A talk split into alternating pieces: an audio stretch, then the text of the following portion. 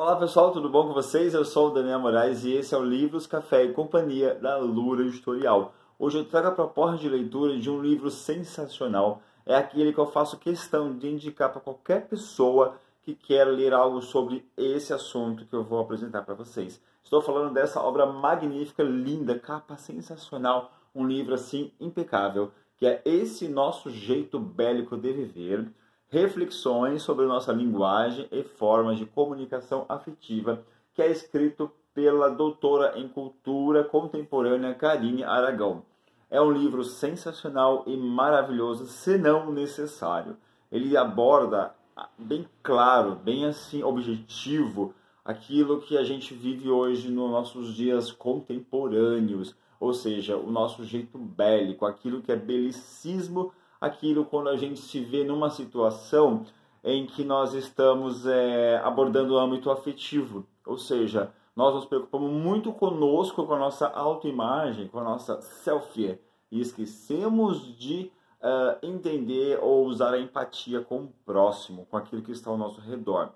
A Karine aborda nessa obra que está show de bola, está impecável, diversos pontos muito importantes, muito magníficos, aonde ela trata sobre também a questão da importância de incluir em nosso cotidiano, em nosso meio, a, o hábito constante da leitura. E ela cita em diversos, mas diversos pontos aqui, grandes nomes, grandes obras de autores cânones como também autores contemporâneos, para que nós possamos aprofundar e trazer como rotina, como hábito a leitura para você conhecer, para você explorar, para você avançar, para você se sentir melhor. Esse livro é maravilhoso, ele é sensacional, vocês vão se, vocês vão se encantar.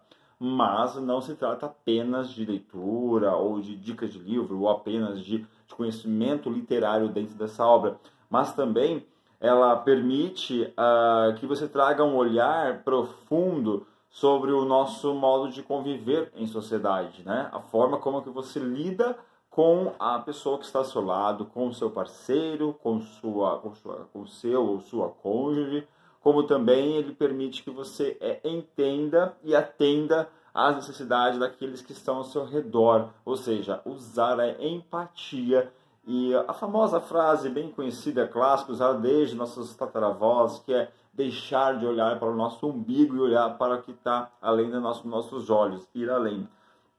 Isso, além de ser importante para o crescimento do indivíduo, isso também permite que nós possamos enxergar aquilo que está uh, talvez bem próximo de nós e que nós não venhamos a, a, entender o que está acontecendo ou o que necessita ou que aquela pessoa precisa de, de auxílio, de ajuda e assim por diante.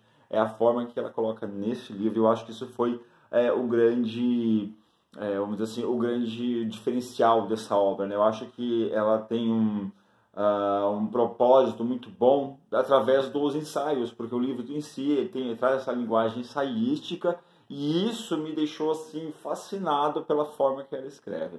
Eu acredito que para quem gosta de ensaio, para quem quer conhecer um livro de não ficção, ter grandes obras de referência, como também saber usar a empatia, cuidar daquilo que está ao nosso alcance, seja nossos pais, filhos, é, família, relacionamento, é, cultura, conhecimento, tem que ler esse livro porque ele é maravilhoso. Por sinal, está disponível em nossa livraria, Livraria da Lura, como também no site da Amazon, na Livraria Marques Fontes e nos demais canais de e-commerce. Isso aí, pessoal. Espero que tenham gostado. Essa é a minha dica de hoje e até o próximo vídeo. Forte abraço. Tchau, tchau.